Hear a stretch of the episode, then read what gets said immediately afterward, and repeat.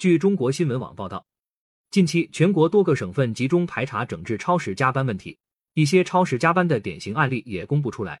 北京人社局近日发布关于向社会公布二零二二年第一批重大劳动保障违法行为的公告，其中两家公司因为违法延长劳动者工作时间被罚。其中，北京世纪曙光文化传播有限公司实行标准工时制度。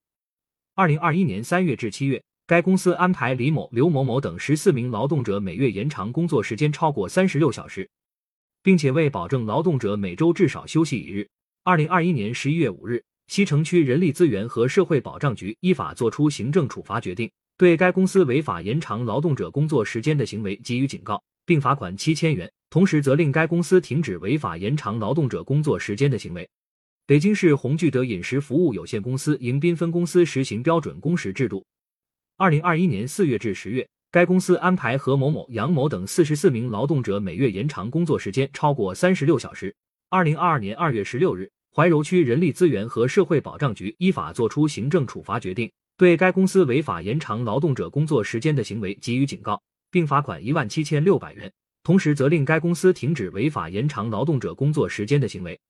这两家公司被罚的原因主要是每月延长工作时间超过三十六小时，这违反了延长工作时间上限的规定。根据劳动法规定，用人单位由于生产经营需要，经与工会和劳动者协商后，可以延长工作时间。一般每日不得超过一小时。因特殊原因需要延长工作时间的，在保障劳动者身体健康的条件下延长工作时间，每日不得超过三小时，但是每月不得超过三十六小时。天眼查显示，上述两起案件的处罚依据包括《劳动保障监察条例》第二十五条的规定。根据自二零零四年十二月一日起施行的《劳动保障监察条例》第二十五条规定，用人单位违反劳动保障法律法规或者规章延长劳动者工作时间的，由劳动保障行政部门给予警告，责令限期改正，并可以按照受侵害的劳动者每人一百元以上五百元以下的标准计算，处以罚款。因此，每人罚款五百元的标准已经是顶格处罚。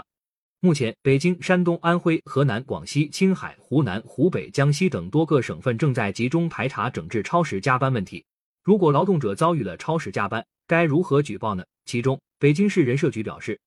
畅通幺二三三三热线咨询电话、现场举报投诉窗口、邮件、网络等举报投诉渠道，对涉及超时加班问题第一时间受理处置。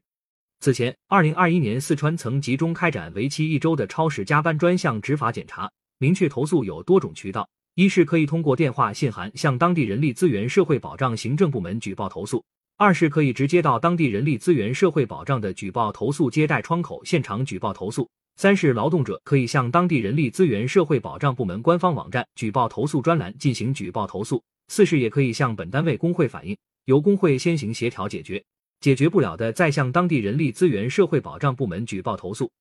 中国劳动学会特约研究员苏海南对中新财经表示，通过牺牲员工健康和休息，迫使员工超时工作最大限度产出来换取企业发展的做法是竭泽而渔。苏海南认为，一方面，监管部门和社会舆论方面应该对于超时加班现象给予更多关注，督促企业严格遵守劳动法律法规，曝光不良典型，发掘表彰好的典型。其次，劳动者如果面临强迫或者半强迫超时加班，应该勇于善于依法维权。此外，企业管理者还是要转变自己的过分压榨劳动者的错误观念，树立依法依规管理的正确理念。